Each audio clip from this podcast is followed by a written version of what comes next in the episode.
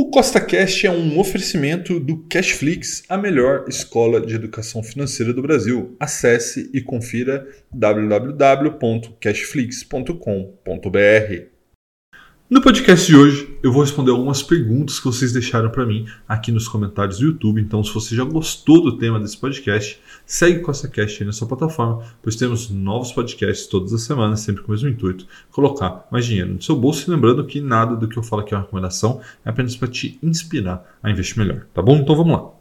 A primeira pergunta é do meu xará, né, Rafael Saraiva, 3230, e ele fala assim: Fala, meu amigo, você poderia fazer uma lista em PDF e em ordem alfabética de todas as empresas que pagam dividendos? Então, Rafael, eu vou fazer algo melhor para você do que uma simples lista em PDF, tá? Eu vou deixar aqui na descrição desse vídeo um link para você baixar a minha planilha de estudo.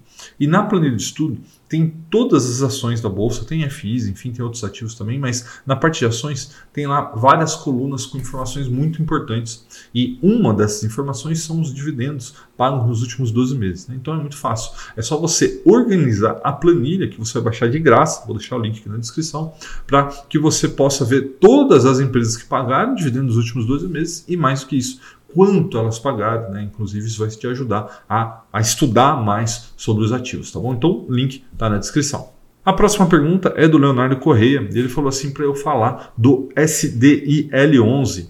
Então vamos lá, né? O SDIL 11 é até um bom ativo de logística, né? Ele preenche um dos requisitos para mim mais importantes quando a gente está falando de FI de tijolo, que ele ser multi-inquilino, multimóvel e multiregião, né? o famoso multi, multi, multi. Tá? Então, nesse ponto, ele mostra que tem bons ativos, né? todos last mile. Né? O que, que são ativos last mile? São ativos de logística localizados muito próximo de grandes centros urbanos. Né? Então, isso mostra que eles têm sim uma grande qualidade de imóveis, tá? mas ele tem alguns desafios. Né? Então, primeiro, que eles têm ali um CRI, né? Um, um, enfim, uma alavancagem que foi feita no fundo, que tem uma grande amortização daqui dois anos. Né? Isso aí pode virar um problema, né? porque tem várias maneiras de resolver aquilo. Né? Você pode rolar essa dívida, você pode é, fazer uma nova emissão, você pode vender imóvel. Então, é, para mim, isso é, um, é um grande, uma grande incógnita. Né? O que, que eles vão fazer em 2025?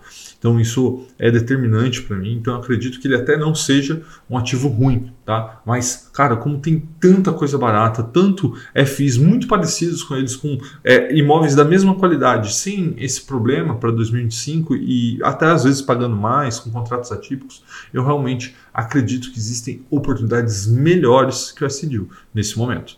Próxima pergunta do Juliano José da Silva, né? Como faço para começar a comprar ações? Um abraço. Bom, Juliano, primeira coisa que você precisa é ter acesso a uma corretora, a um banco né? Um banco que te dê acesso à bolsa de valores, no caso a B3. Né? É lógico que você tem que ficar de olho em taxas, né? Hoje, embora o mercado seja muito competitivo, é, existem ainda algumas corretoras que cobram algumas taxas abusivas, enfim, tá? E assim como existem outras que são totalmente gratuitas, né? Mas eu costumo dizer que às vezes o barato sai caro, né? Que quando você não está pagando por um serviço é pior. Então é importante você fazer essa avaliação, mas você precisa, para ter acesso a B3 de um home broker, esse home broker, quem vai te dar é uma corretora ou um banco. Né? E antes que me pergunte, Rafael, qual corretora que você usa? Bom, eu tenho aqui no YouTube, na série 1 milhão com mil, vou deixar aqui para você caso você não conheça, e ali eu uso a XP que para mim é a melhor, né? melhor custo-benefício, melhor confiança. Tá? E para você que está começando, é, a XP fornece né, assessoria de investimento, às vezes gratuita, às vezes paga, mas eu achei interessante para você que está começando procurar um assessor. Tá? Se você está procurando um assessor para te ajudar, deixa seu comentário nesse vídeo dizendo assim, Rafael, estou precisando de um assessor, tal, enfim. Eu tenho alguns amigos que são assessores, vou indicar alguns deles para vocês, são pessoas da minha inteira confiança que eu tenho certeza que vai poder te ajudar. A próxima pergunta é do André Luiz, né? Aqui, bom dia, Rafael. Quando possível, fale algo sobre investimentos no exterior, no caso BDRs. O que, que você acha interessante? Grande abraço. Primeiro ponto né, sobre essa pergunta é lembrar que investir em ativos dolarizados para mim é obrigatório. Né? É muito importante você fazer isso, porque existe uma diferença de inflação entre o Brasil e os Estados Unidos. Né? Então, o que acontece? No longo prazo, tende, né, tende que a inflação americana seja marca brasileira. Isso fará com que o dólar se aprecie perante o real. Né? Então, basicamente, a gente viu dólar já a 1, a 2, a 3, a 4, a 5, a quase 6 e vamos ver provavelmente a 7, a 8, a 9, a 10. Então, enfim, é muito importante investir em ativos dolarizados. Né? Eu, particularmente, eu gosto de fazer isso através de ETFs. Né? Então eu gosto, por exemplo, do IVVB11, do NASD11, do ALUG11, a CW11, todos os ativos que estão na B3 tá? e te expõem ao mercado global, ao mercado americano, né? e ali através de ativos dolarizados. Tá? Eu não tenho nada contra BDRs, né, que você colocou na sua pergunta, mas eu particularmente, de fato, eu prefiro investir através de ETFs. Por quê? Porque é, o que, que, você quer quando você faz um stock picking, né? Você escolhe uma ação. Você quer superar a média do mercado. Né? Então, por exemplo, se você está investindo aqui em Bradesco, investindo em Itaú, investindo em Petrobras, por que, que você está comprando aquela única ação? Porque você quer superar o Ibovespa. Porque se você não tivesse essa preocupação de superar o Ibovespa, era só você comprar a Bova 11, que é o ETF da Bolsa. Tá?